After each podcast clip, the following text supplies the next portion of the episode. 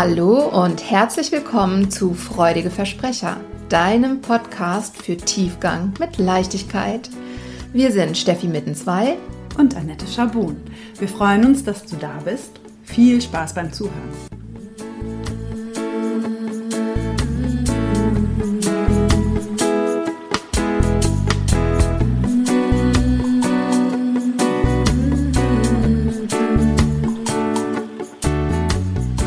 Hallöchen, ihr alle. Hallöchen, Annette.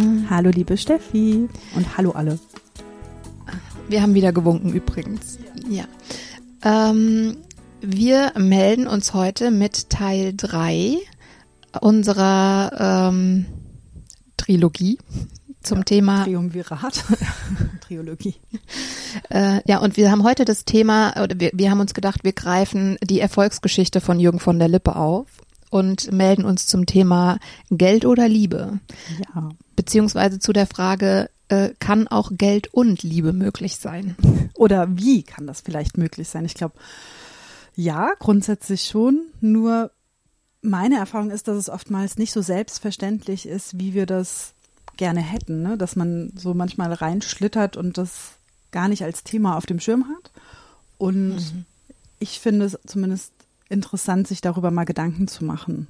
So eine, so eine kleine Szenarienanalyse haben wir uns überlegt. Ja. Mhm, genau.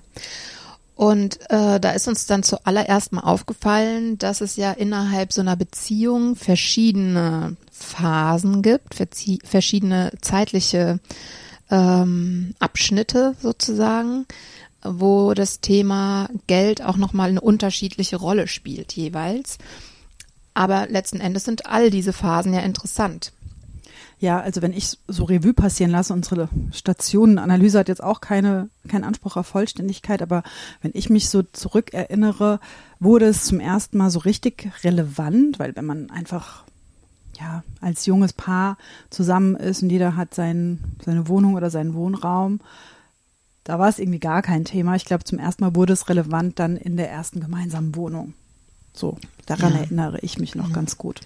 Also es gibt bestimmt auch typabhängig Menschen, die sich schon auseinandersetzen, ähm, wenn sie eigentlich noch keine gemeinsamen Schnittstellen haben, wo vielleicht ähm, das Thema Geld eine besondere Rolle spielt. Ne? Es gibt ja auch Paare, die eigentlich noch recht frisch zusammen sind und ähm, sich aber schon sehr damit auseinandersetzen, wer jetzt die nächste Restaurantrechnung bezahlt und so und genau darauf achten, dass das alles ähm, regelgerecht abläuft. Ja, aber genau, ich denke auch, dass das ähm, so der erste größere ähm, Konflikt vielleicht entstehen kann, wenn man gemeinsam wohnt. Ja, doch, du hast aber absolut recht. Das habe ich überhaupt nicht mehr auf dem Schirm.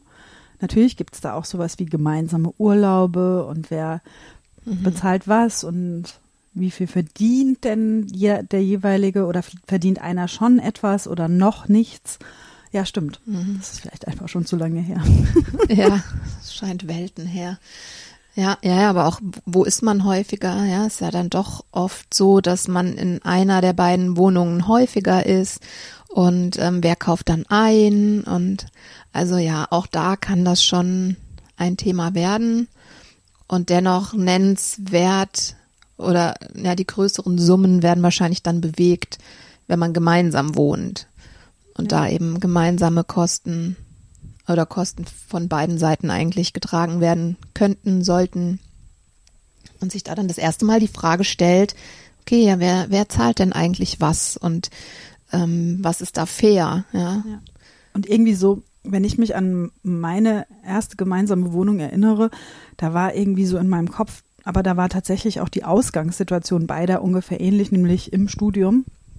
Mhm. Ja, 50-50 ist ja klar. Und ich glaube, das fängt dann an, sich zu verändern, wenn das sind einfach die Kosten ne? und die Miete wird bezahlt und die Nebenkosten und die Einkäufe werden dann aufgeteilt. Das klingt jetzt erstmal einfach nur, irgendwann ist vielleicht die Einkommenssituation stark unterschiedlich und ich glaube, da fängt es dann an, dass man nochmal genauer guckt, ne? dass einer vielleicht schon äh, im Job ist und der andere noch studiert und äh, sich dann eben nicht so viel leisten kann und vielleicht der Ressorturlaub noch gar nicht dran ist und ja. Wie hast mhm. du das erlebt? Also ich, ich hatte tatsächlich am Anfang in meiner allerersten langjährigen Beziehung so eine recht gleichförmige Entwicklung. Beziehungsweise war das da gar nicht so ein großes Thema. Ja, äh, wurde aber später auf jeden Fall, äh, hat es mich mal so ein bisschen eingeholt, dass ich mir so wenig Gedanken darüber gemacht habe. Und dann irgendwie war es dann doch ein Thema. Also worauf ich hinaus will, ist, dass es so was Klassisches, was bei mir im Unbewussten lag, äh, dass ich einfach so ein bestimmtes Set an oder eine bestimmte Einstellung zu Geld irgendwie mitgebracht habe, über die ich mir keine Gedanken gemacht habe. Ich komme so aus einer äh, insgesamt so einer Familie, wo da schon drauf geachtet wird, dass man in Anführungszeichen nicht über seine Verhältnisse lebt. Also, dass dann Anschaffungen gemacht werden, wenn auch das Geld dafür schon da ist. Also nicht irgendwie, ich kaufe das und zahle das dann in Raten ab. Das ist irgendwie nicht so eine Philosophie, die ich als Kind kennengelernt habe, sondern das muss schon irgendwie angespart sein und dann kann ich mir das kaufen. Und ja, mich hat es auf jeden Fall, ähm, naja, überrascht, dass es da auch anderes gibt, weil ich mir natürlich nie Gedanken darüber gemacht habe, dass ich ja auch ein bestimmtes Erfahrungswissen dazu habe. Naja, so, mhm. das, das war meine erste, mein erster Erguss dazu.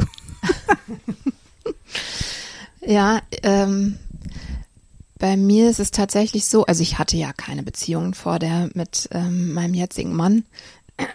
Zumindest ist es das, was er glaubt. Ähm, Nein, Spaß beiseite. Also tatsächlich hatte ich, ähm, bevor ich mit meinem Mann zusammengekommen bin, ähm, keine Beziehung, wo das irgendeine übergeordnete Rolle gespielt hätte, weil ich immer sehr viel für meine damaligen Verhältnisse sehr viel gearbeitet habe und sehr viel Geld verdient habe und ähm, das war irgendwie immer ausgeglichen und ja, ich habe irgendwie mehr oder weniger auch so mein, mein eigenes Ding gemacht. Also es, äh, irgendwie gab es da keine keinen wirklichen Grund, mir darüber Gedanken zu machen. Das lief irgendwie immer so ganz natürlich. Und ähm, als ich Daniel kennengelernt habe, war ich noch in Ausbildung, hatte also ein sehr schmales Einkommen, sehr schmal, ähm, hatte aber Ersparnisse aus der Zeit vor meiner Ausbildung. Und Daniel war ja voll berufstätig. Daniel hatte, hatte eine Wohnung, die er bezahlt hat, in die ich dann mit eingezogen bin, einfach weil die groß genug war und das sich so ergeben hat. Ähm, ich erinnere mich ehrlich gesagt nicht mehr, ob ich einen Anteil bezahlt habe. Ich glaube eher nicht, weil er gesagt hat, ich zahle die Wohnung eh. Egal, ja, komm einfach dazu. Das war okay für mich. ähm, ja, und ich habe ja aber mein eigenes Geld verdient und nach einem Jahr war ich mit der Ausbildung fertig und dann ähm, habe ich mehr verdient.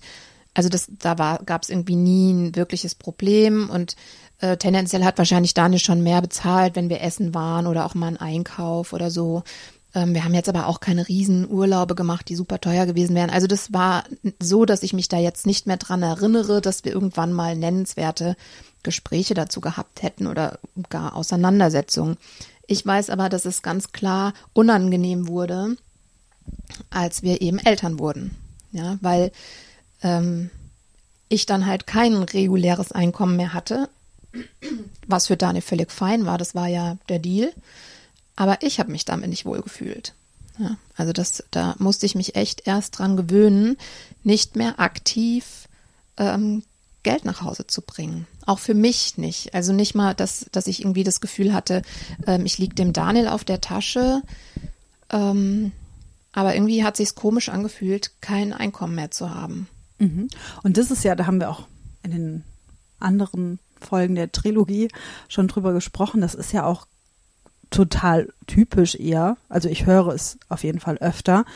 Ähm, hab's auch schon im O-Ton so gehört, naja, ähm, keine Ahnung, ich kann mir jetzt keine Unterstützung holen, zum Beispiel durch eine Haushaltshilfe, weil ich trage ja gar nichts bei, ne, weil die ja dann mhm. Geld kosten würde wo ich dann sage, ah, okay, aber dieses Umdenken, ne, ich trage ja natürlich was dazu bei. Ich mache ja nur eine Arbeit, die eben nicht mit Geld gerade entlohnt wird, aber mhm. natürlich trage ich erheblich dazu bei. Mhm. Aber ich glaube, das ist trotzdem nochmal was anderes, dann einfach auch nicht die Kohle auf dem Konto zu sehen, sondern die ist dann, also da ist schon Kohle auf dem Konto, je nachdem, wie man sich organisiert, ob man das dann aufs Gemeinschaftskonto überweist oder ob du in dem Fall dann irgendwie auch eine Karte von Daniel hattest oder wie immer. Das ist ja auch mhm. erstmal nebensächlich. Aber natürlich kann ich darauf auch zugreifen, aber ich habe es nicht mit meiner Erwerbsarbeit verdient. Ne? Mhm. Nur wir haben halt, ich sehe das dann immer irgendwie so, wir haben ja quasi ein Familieneinkommen, wo die Erwerbsarbeit dazu gehört und ja, die sogenannte Care-Arbeit. Ja, ja. ja. ja, also es ist ganz spannend, ne, was da, ähm, was da so für Aspekte einfließen und ähm, welche Dinge so standardmäßig eben in, in dieser Entscheidungsfindung berücksichtigt werden und welche nicht, welche aber vielleicht berücksichtigt werden sollten. Das ist auf jeden Fall so ein Punkt, den wir für heute markiert haben. Ähm, ja, also welche, ja, welche Aspekte fließen ein, sollten einfließen und ähm, welche tun es vielleicht nicht, sollten es aber auch. Mhm. Ja. ja, und tatsächlich, keine Ahnung, man kann das ja auch erstmal, also da kommen wir auch gleich noch zu, aber man kann es ja auch erstmal versuchen, sachlich, logisch, Zahlen, Daten, Faktenmäßig mhm. einfach ja, aufzulisten. Ne? Also vielleicht hilft das ja auch mal als Einstieg. Ich finde es immer ganz gut, äh, so ein bisschen vielleicht die Emotionalität aus so einem Thema zu nehmen ähm, und zu sagen, guck mal, du verdienst das. Ähm, ich kümmere mich so und so viele Stunden um die Kinder. Das ändert sich ja auch. Ne? Vielleicht im ersten Jahr 100 Prozent, dann kriegt man noch Elterngeld. Äh, das fließt dann in unser Familieneinkommen. Vielleicht dann im mhm. zweiten Jahr bleibe ich auch noch zu Hause und wir haben kein Elterngeld mehr. Aber wie kommen wir so auf einen guten Schnitt? Und wenn alle damit fein sind, ne, das haben wir ja schon besprochen, das, da geht es ja um viel mehr als um das tatsächliche Geld, das am Ende dann unter der, wenn man eine Summe daraus bildet, übrig bleibt, sondern natürlich auch um Bedürfnisse und Erwartungen, die damit verbunden sind. Ähm, wie können wir das dann so verteilen, nenne ich es mal, dass beide irgendwie happy damit sind? Mal weg von diesem, aber wir müssen doch, dass er verdient ja mehr oder sie verdient ja mehr und ja. Ja, also einerseits, klar, die Basis für diese Entscheidung darf mit Sicherheit auf einer Sachebene stattfinden, wobei ähm, wir jetzt eben noch mal im Vorgespräch geguckt haben, okay, welche, welche äh, Dinge sind da denn relevant?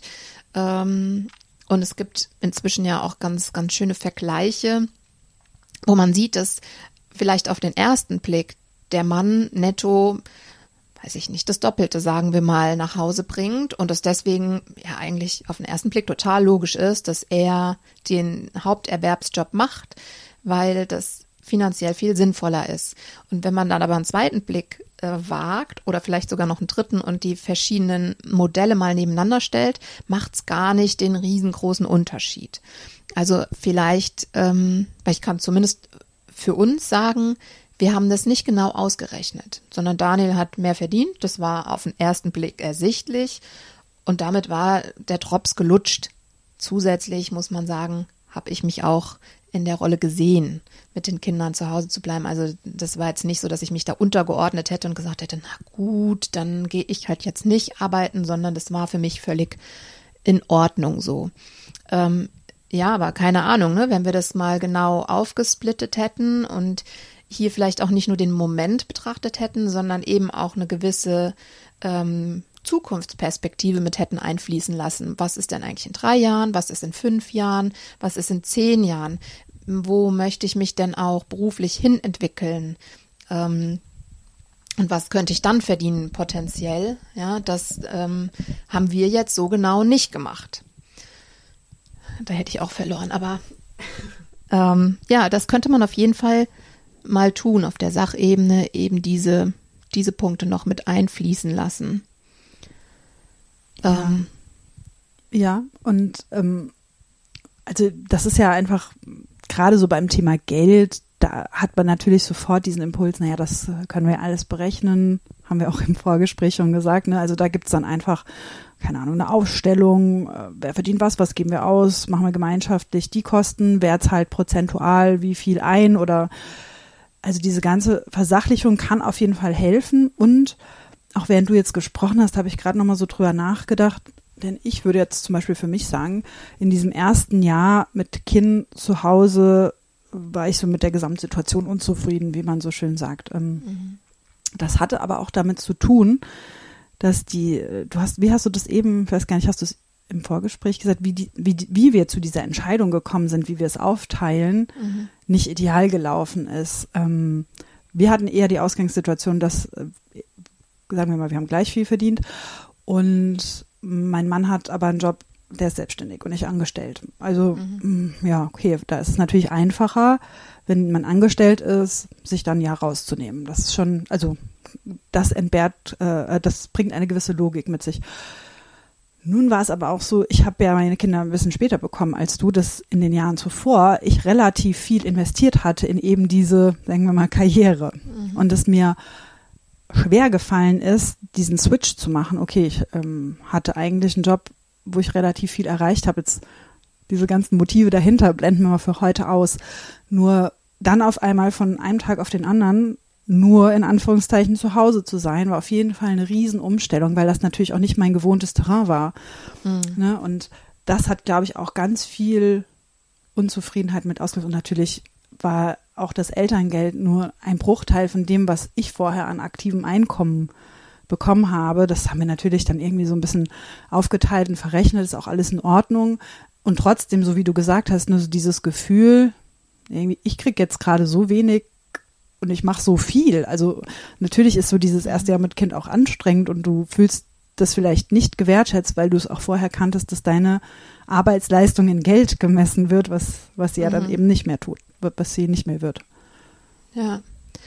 Ja, genau, das war, das äh, ist ja eben so dieser, dieser Hauptpunkt, der uns aufgefallen ist zum Thema Geld und Liebe, dass natürlich es verschiedene Berechnungsmöglichkeiten gibt und ähm, verschiedene Grundlagen, wie man das alles eintüten kann, wie man ähm, wie man das Geld anlegen kann, wie man äh, zwischenzeitlich entstehende Lücken irgendwie ausgleicht und so weiter und so fort. Da sind wir sicherlich nicht die Expertin für, für finanzielle Beratung, ähm, sondern uns fällt eben ähm, stark auf, dass eine, ein Aspekt ganz oft total vernachlässigt wird und das ist eben diese emotionale Komponente. Ja, und ähm, es ist kein Geheimnis, wir haben ja hier, oder ich habe es hier ja auch schon ein paar Mal erzählt, ne, meine El äh, Elternzeit oder meine Zeit als Mama war am Anfang ja auch total holprig. Und ich hatte sehr große Schwierigkeiten, mich ähm, einzufinden und war mega unzufrieden.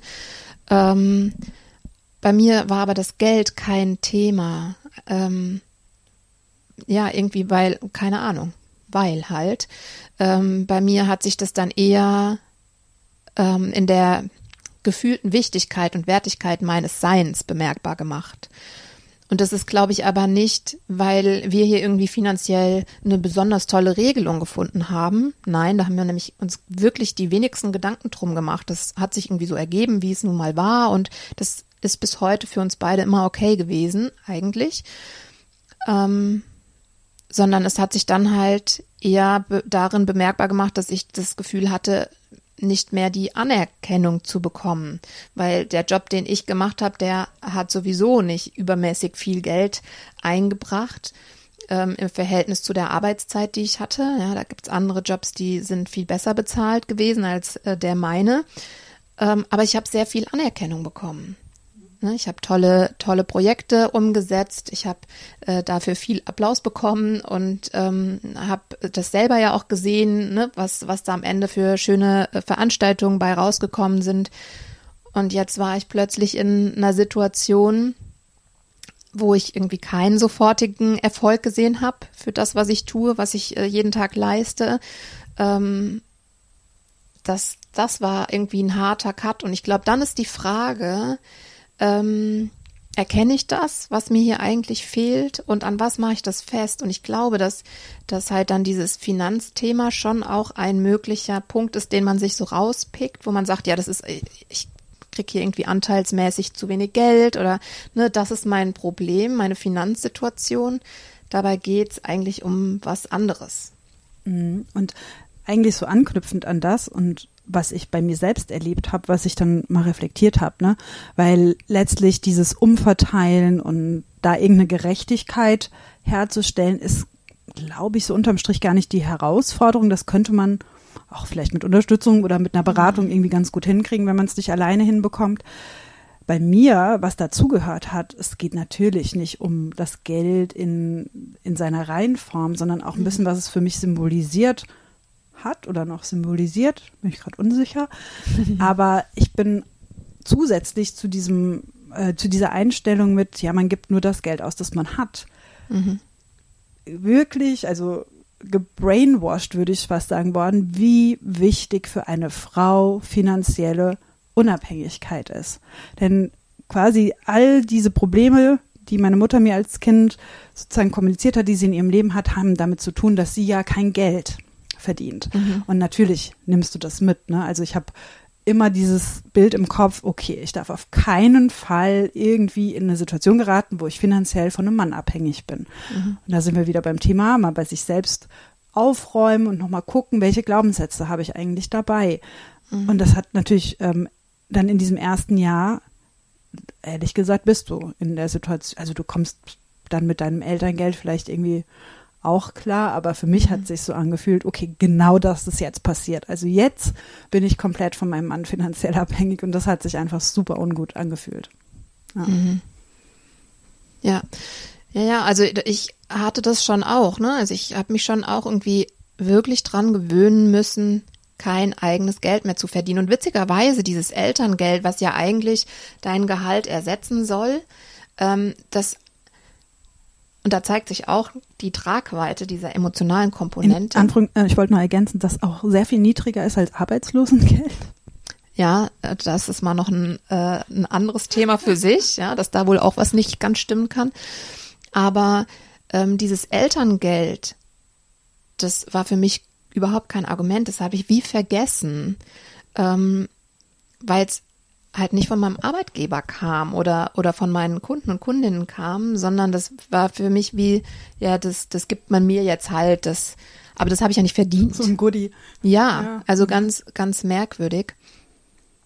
Und daran, wie gesagt, daran sieht man ja, aber es geht nicht ums Geld. Es ging nicht darum, dass ich irgendwie zu wenig Geld gehabt hätte in der Phase oder äh, ja, ja, sondern es ging darum, dass ähm, ich mich nicht mehr gewährt wertschätzt gefühlt habe. Und ich glaube, dass ganz, ganz häufig in diesen Diskussionen zwischen, ähm, zwischen Eltern oder überhaupt in Partnerschaften ähm, es gar nicht so um diesen finanziellen Aspekt geht. Das ist wichtig und da gibt es viele Möglichkeiten. Und es gibt ja gerade in Bezug auf Frauen auch inzwischen ähm, äh, Finanzberaterinnen auch meistens, ne, die, die sagen, hey, ich habe mich spezialisiert darauf, Frauen und Mütter zu beraten, auch welch, auch ne, die, die halt jetzt gerade kein großes oder überhaupt kein aktives Einkommen haben, wie können die sich irgendwie finanziell absichern?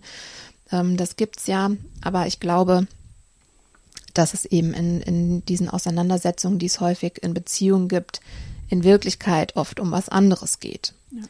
Und das, ähm, weil du sagtest ja eben im Vorgespräch auch, naja, das kann man ja eigentlich easy aufsummieren. Ne? Da setzt man sich mal ja. hin und macht eine, eine Liste und jeder schreibt auf, wie viel er arbeitet und also egal ob Care-Arbeit oder Erwerbsarbeit, ähm, das kann man ja ganz, ganz leicht vergleich, vergleichen oder ähm, erkennen dann.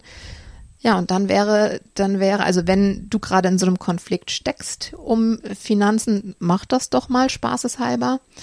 Ähm, und wenn dann danach irgendwie immer noch klar ist, naja, ich fühle mich jetzt trotzdem nicht wohl, obwohl wir vielleicht die beiden Seiten so ein bisschen ausgeglichen haben, dann ist die Wahrscheinlichkeit, dass da etwas anderes noch mit dahinter steckt, recht groß. Und ich glaube, da gibt es so zwei Aspekte. Wir sind ein bisschen so durch diese, wir haben ja auch gesagt, wir machen mal so die Stationen einer Partnerschaft, da sind wir jetzt so ein bisschen fließend durch. Mhm. Nur, also ehrlich gesagt konnte ich so ein bisschen diese Genese beobachten. Also dann erstmal sich damit auseinanderzusetzen, aha, wir wohnen jetzt zusammen und einer verdient mehr, einer verdient vielleicht weniger. Wie teilen wir das auf? Mhm. Und dann ähm, auch später zu gucken, okay, wenn Kinder da, also wenn das dann weitergeht, die Beziehung und man irgendwann heiratet, Kinder hat, was immer, wie teilen wir uns das dann auf? Das ist so dieser eine Aspekt, ne? Also Und was ich aber interessant fand zu beobachten, okay, aber welche unterschiedlichen Einstellungen oder wie immer Glaubenssätze zu Geld treffen eigentlich aufeinander und ähm, mhm. wo kommt da das Konfliktpotenzial her? Ne? Ich habe es jetzt von mir gesagt, so eher so ein sicherheitsorientierter und bleibt bloß unabhängig mhm. Ansatz trifft vielleicht jemand, der total ähm, firm ist, schon mit, ach, ich investiere mal hier und da und ich ähm, nehme dann halt einen Kredit auf. Also allein mhm. das kann ja in einer Paarbeziehung schon auch Konflikte verursachen. Erstmal unabhängig von Eltern sein und verheiratet sein, aber auch vorher schon, ne? Mhm. Ja. Ja, ja, klar. Also ich beispielsweise ähm, habe für mich irgendwann mal im Stillen äh, die, die Entscheidung getroffen, ich möchte keine großen Schulden machen in meinem Leben, weil ich das als Kind unangenehm fand, dass ähm, meine Familie Schulden hatte und da ein gewisser Druck äh, mit einherging.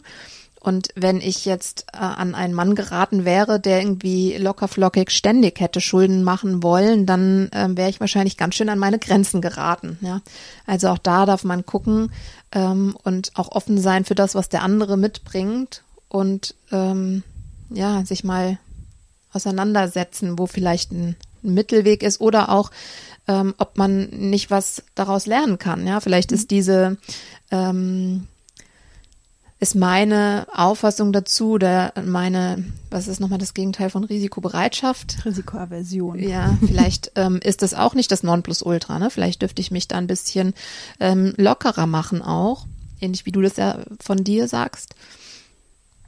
Ähm, Faden verloren. Ja, man kann sich sozusagen inspirieren auch, ne? Mhm. Also wie wir das eigentlich schon so oft gesagt haben, einfach mal bei sich selbst anfangen, so eine kleine, so ein kleines Status quo erheben, woher habe ich das vielleicht, was habe ich so gelernt, weil oft ist einfach das, was wir in unserer Kindheit erfahren haben, natürlich erstmal so rahmengebend. Ne? Du sagst auch, du fandest das unangenehm, Schulden zu haben. Ich ich in dem eigentlich gleich, ne, weil bei mhm. unserer Familie das schon so ein No-Go war, das überhaupt zu tun. Und was ist vielleicht, also wie alle Glaubenssätze, was ist vielleicht heute noch dienlich? Macht mhm. es denn wirklich Sinn, weiß nicht, 10.000 Euro einfach immer da liegen zu haben oder wäre es sinnvoller, die zu investieren? Ne? Also weil es mhm. einfach mehr Rendite bringt. Also wenn du es ganz sachlich angucken willst. Oder ist es einfach für mich wichtig, da immer so einen kleinen Notgroschen zu haben? Habe ich dir auch gesagt. Ne, mir gibt es einfach so ein gutes Grundgefühl. Über die Höhe lässt sich diskutieren, mhm. aber ne, man kann sich da ja auch annähern. Und ja. wenn der andere halt total anders tickt, schaut doch auch mal dahin. Könnte auch so ein Grund für Geld oder Liebe, Geld oder Liebe sein. Mm, ja, also mir ist auf jeden Fall im Laufe der Jahre ähm, bei zahlreichen Spielplatz- und ähnlichen Gesprächen ähm, aufgefallen, dass also wie viele unterschiedliche äh, Arten und Weisen es gibt, mit einer sehr ähnlichen Ausgangslage umzugehen. Ja, da sind vielleicht äh, drei Beziehungen, die äh, die ähnlich strukturiert sind. Einer verdient äh, das große Geld ähm, und der oder die andere äh, bringt erstmal keine äh, kein Einkommen mit in die Beziehung und ähm, einer ist da total happy mit und die nächste Person ähm, findet es unangenehm und für die dritte geht's gar nicht. Ja, also das ist einfach daran sieht man, dass es eben wie gesagt, wir wiederholen uns, ne, im Wesentlichen nicht so sehr um diese sachliche Entscheidung geht, sondern eben sehr darum auch zu gucken, womit fühlst du dich wohl, genau zu ergründen, was, was steckt da dahinter, um das dann auch möglichst genau rüberbringen zu können, deinem Partner oder deiner Partnerin, weil ähm, je deutlich, deutlicher man genau darüber spricht, um was es geht und ähm, das nicht projiziert auf irgendwelche vermeintlichen Sachthemen, desto besser kann man halt eine wirklich gute Lösung finden, die dann vielleicht fernab ist von der Diskussion um Geld. Ja, gut. Gut zusammengefasst, wie ich finde. Ja.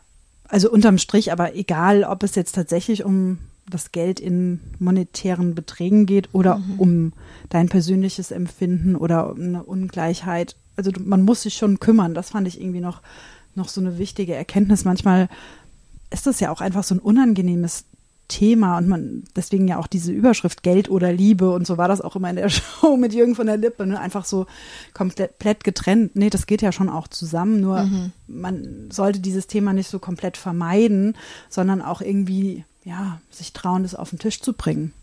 Ja, mhm. finde ich wichtig. Ja, ja, unbedingt. Genau. Ja. Ja, wie geht's euch damit? Erzählt doch mal. Schreibt uns gerne eine Nachricht oder schreibt es bei Insta in die Kommentare zur Folge heute. Und äh, wenn ihr da irgendwie noch weitergehende Fragen habt oder Anregungen, was wir vielleicht doch noch mal zusätzlich unter die Lupe nehmen dürfen, let us know. Ja. Dann bis zum nächsten Mal. Bis zum nächsten Mal. Ciao. Ciao.